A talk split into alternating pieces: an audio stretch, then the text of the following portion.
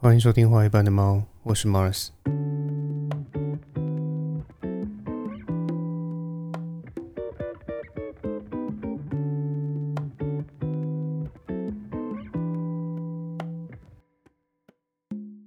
最近有一部现象级的爆红影片，叫做《山道猴子的一生》啊，不晓得各位听众有没有看过？那这部影片的特色呢，就在于从画面上来说，这其实是一部呃制作相当粗糙的影片，因为里头所有人物的外观呢，都是截取自迷因梗图，而且还是那种画风相当随便的迷音，也就是 Feel Sky 的迷音图包，而且就连里面人物的对话配音呢，也都是使用了类似于谷歌小姐那种机械式的配音。那虽然对台湾人来说，这种创作方式好像很新奇，但是这种类型的影片在国外的迷音的影片圈里面，其实已经是行之有年的创作方式，因为它用的也是这种啊 Feel Sky 啊，也叫做啊 Voyek 的迷音图来做发挥。那为什么这个看起来相当粗制滥造的影片会忽然间爆红呢？啊，我想主要是因为里头的剧情太过于写实。写实到，就算我们从未参加过任何类似于影片里面的活动，身边也大概都有几个类似于影片里面的朋友。那考虑到可能有听众没有看过影片，所以我这边还是稍微描述一下影片的内容。呃，影片分为上下两集，合计大约是一个小时左右。所以如果你听完这集之后啊，感到兴趣的话，你可以自己到 YT 上面去找来看。那这个故事的梗概是说，主角也就是影片主题的山道猴子，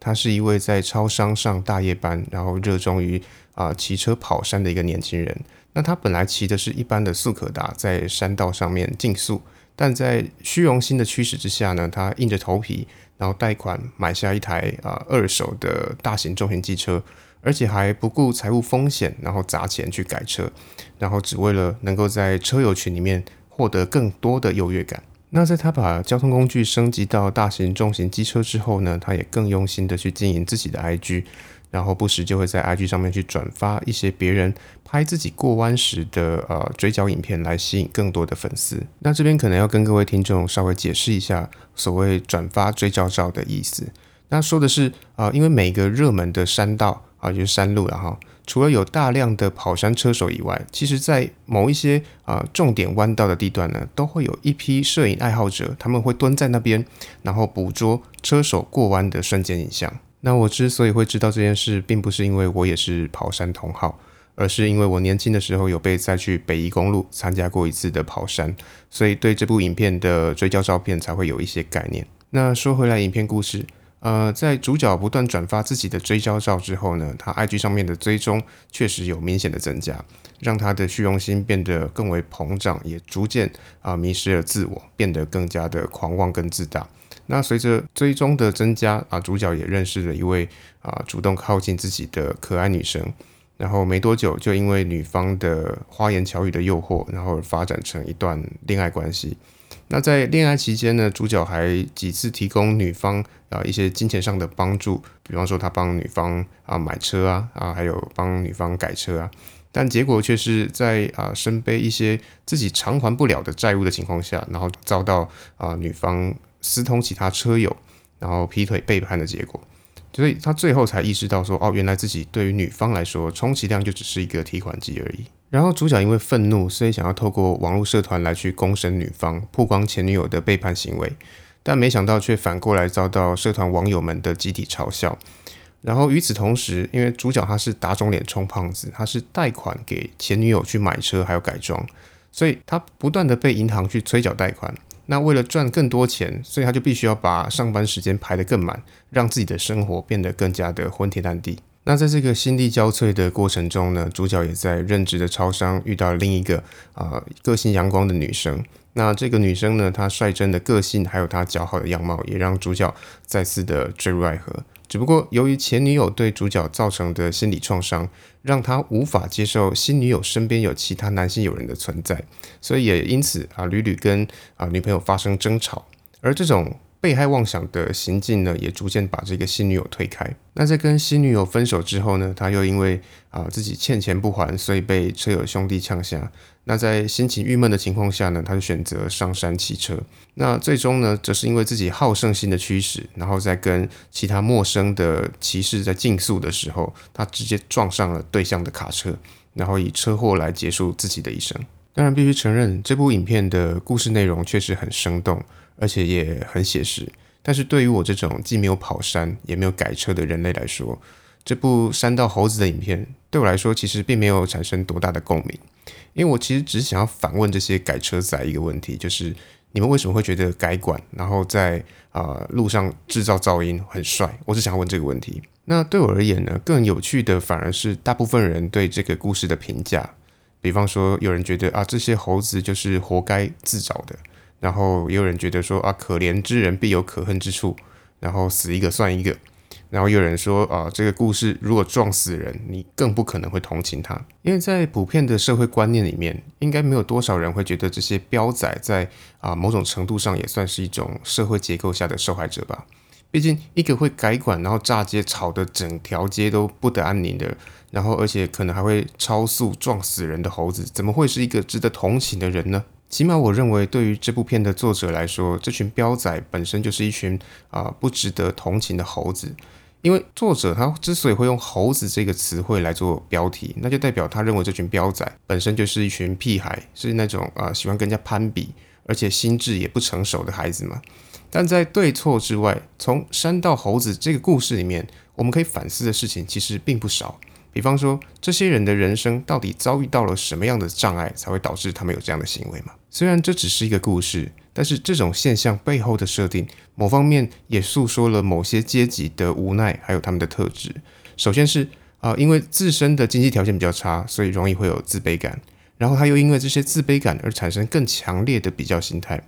其次是他们因为欠缺知识，所以容易被人家话术，或是啊容易被割韭菜，然后最后只觉得说啊不懂为什么自己这么衰，然后最后是他们的本性其实都不坏，但是却因为无知而深陷啊这种痛苦的回圈。所以我想这也是为什么这部影片能够在不同的领域里面都能够获得认同的原因之一。因为这种起始于自卑啊无知又好强，然后啊又迷失于某种网络声量的虚荣感。最终导致啊自我毁灭的情节，在任何人，在任何领域里面，它都是有可能会发生的。因为我们每个人接收资讯的能力本来就是有限的，对于事物认知的广度也是有限的。所以从这个故事来说，主角当然不会想要被车商骗嘛，他也不会想要被女友劈腿啊，那他也不是故意贷款违约，然后来去打击自己的信用跟人生嘛。所以山道猴子在夜深人静的时候，他或许也想要当个山道人类啊。只是他们不知道，他们不知道说为什么我自己都这么努力了，却还是活得如此凄惨，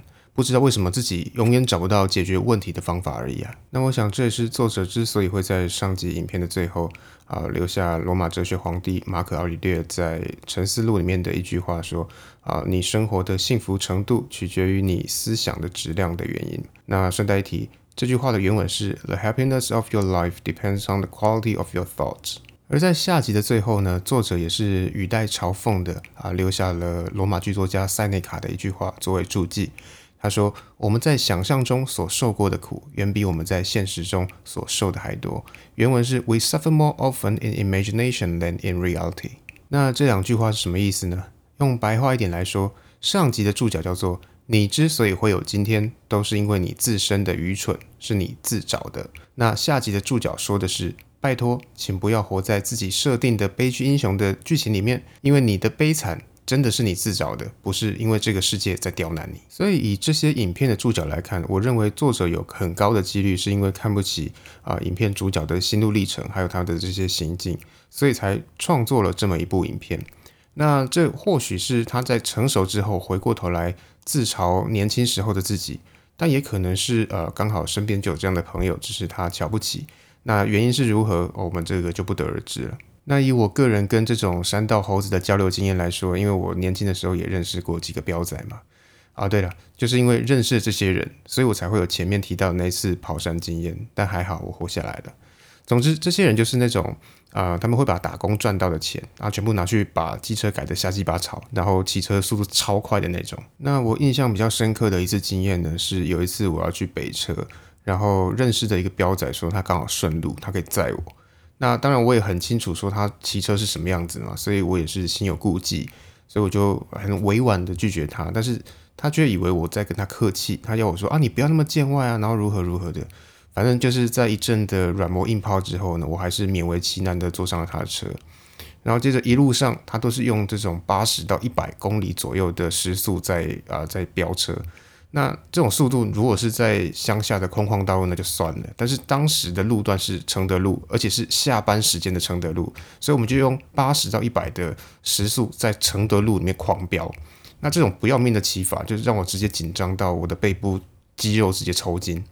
但是我也很委婉的跟他讲说啊，你要不要骑慢一点呢？我其实也没有很赶时间，而且你看啊，有时候公车会挡住视线，如果你用这么快的速度钻过去的话，那万一前面的车子刚好停着，那你不就会来不及刹车了吗？但是他接下来的回应呢，完全超过我对这个世界的认知，而且超过了实在太多，直接打开了我的呃新世界。因为他说你不用怕。因为我感觉得到风，所以现在回想起来，我想当时大概只有上天知道我的内心有多么无奈吧。因为我居然听到我感觉得到风这种神经病一般的发言，我真的是疯你老母，他个破康呢！我真的没有想到说我自己居然搭了一个中二疯子的车。但基于礼貌呢，我也是回了他一个哦。但是接下来我就没有再跟他说任何一句话了，因为我全程呢都在专心的祈祷，不断的在心里面念着所有我知道的佛号，还有一些祷告词。我甚至连电影《神鬼传奇》里面的那句“求求菩萨保护我”，我都念上了。你看，这就是现实的残酷啊！他能够在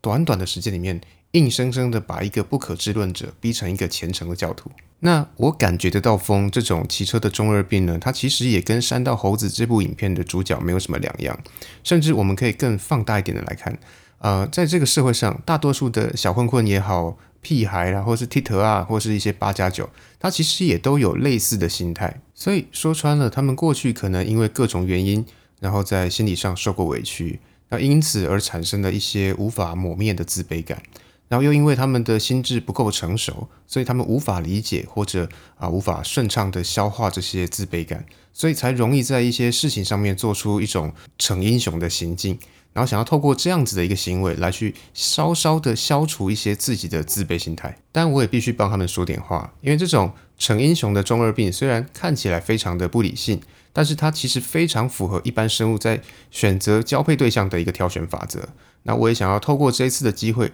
来去解释一个我们大家都有的普遍疑惑，也就是。我们时常看到那些呃混混啊或者小屁孩，他们身边的妹子似乎都长得不错，但为什么这些条件明明就不差的正妹，都要跟这些成天打架闹事啊、飙车，甚至混帮派、搞诈欺还有嗑药的啊混混小屁孩搞在一起呢？那我知道很多人会觉得说，这些年轻的妹子不晓得是哪根筋不对，居然会喜欢上这样的男生。然后通常都会等到他们被深深的伤害啊，年纪大一点，甚至是把自己弄成了啊残花败柳之后，才会幡然醒悟，觉得说哦，我好像还是找一个正经一点的男人好。那接下来的故事大家应该都蛮熟悉的嘛，就是那些大半辈子都花在努努力读书，然后辛勤工作的科技新贵，就成了这些年轻正妹眼中的最佳回收业者嘛。那过去我们总会以为说是因为这些正妹们笨，或是他们爱玩。或是啊思虑不周，但是从生物的角度来看，这些正妹们的行为其实也是蛮合理的哦。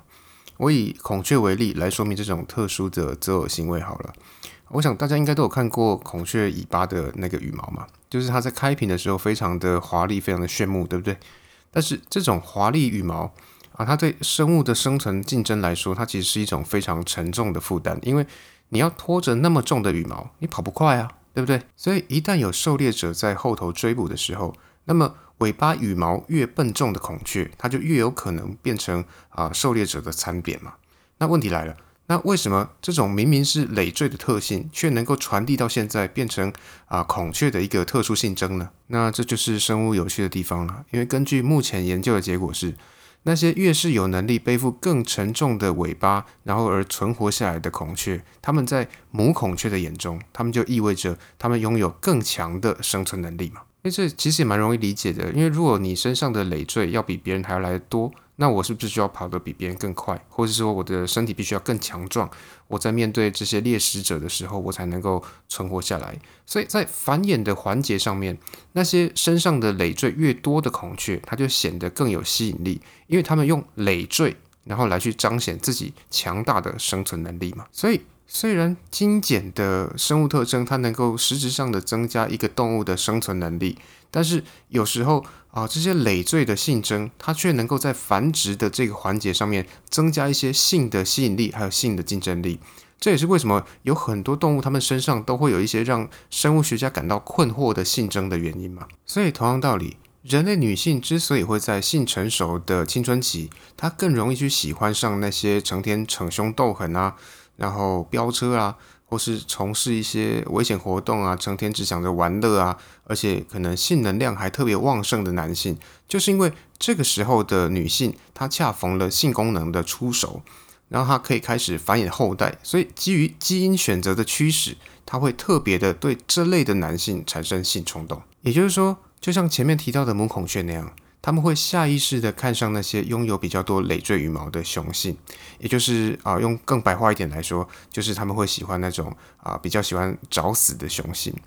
因为这样的雄性它其实拥有更强的基因表现力，因为它都找死成这样了，那还活着，那不就代表说它的生存能力很好，而且它的基因也很优良吗？所以虽然人类自诩为是唯一具备理性的生物，但是说穿了，在啊，繁殖的动机也好，或者在繁殖的行为上面也好，我们其实都还是受限于基因本能所支配的。毕竟，所谓的文明也好，或是社会结构也好，和那些啊基于理性的经济考量也罢，这都是人类的认知还有人类的共识，但是它不是基因的结果。而且也由于人类这种基于理性思考的历史实在太短，短到还没来得及刻在基因之上，所以。人类在进入到发情期，也就是呃具备生育能力的青春期之后，它多半就会被基因的自私性，也就是会被那些啊在原始状态下有更好的生存能力的行为或是啊对象所吸引，而去选择那种喜欢找死的雄性来去做交往。这可能就是那些啊年轻正妹们他们偏好跟八加九交往的原因。这并不是因为他们不理性，而是因为他们随着基因的偏好而行动而已。那等到女性的年纪再大了一点，到生物的哺育期的时候，她们就会更加偏好那些啊拥有更多育儿资源的雄性，因为这个时候他们的重点已经不是在于啊繁衍，而是在于哺育。所以那些拥有丰富资源，用人类的话来说的话，就是啊更多金的雄性就会成为他们眼中的绝佳对象。所以这也是为什么呃正妹在年轻的时候总会喜欢上一些混混啊、小屁孩啊。或是八加九啊，但是在年纪稍长之后，他们却总会琵琶一报看上一些多金单身汉的原因，它其实背后是基于一个生物的理由嘛。那当然，《山道猴子》这部影片的内容能够讨论的面向其实还有很多，但是我觉得啊，我今天就谈到这边就好，不然就有点超过我每一集呃十五到二十分钟的预设。那同样的，如果你对今天的内容有任何的意见，或是有任何的看法，我都很欢迎你到 IG 上面留言跟我讨论。那 IG 的连接呢，我也会放在资讯栏里面。那今天的最后，想为大家推荐的歌曲呢，是来自于英国乐团 Noel Gallagher High Flying Birds 的啊 In the Heat of the Moment。那这个乐团的前身呢，其实就是著名的绿洲合唱团，只是因为呃核心的兄弟党他们啊吵大吵了一架，所以里头的哥哥 Noel 他就自己出来组一个乐团，就是这个乐团。那我之所以会在这边选择这首歌，是因为我觉得这首歌叫做《一时冲动》，它很适合作为这一集故事的注脚，因为这首歌的歌名 In the Heat of the Moment，它翻译过来就是一时冲动的意思，所以也想要借此来跟大家推荐这首歌。那今天就到这边，大家拜拜。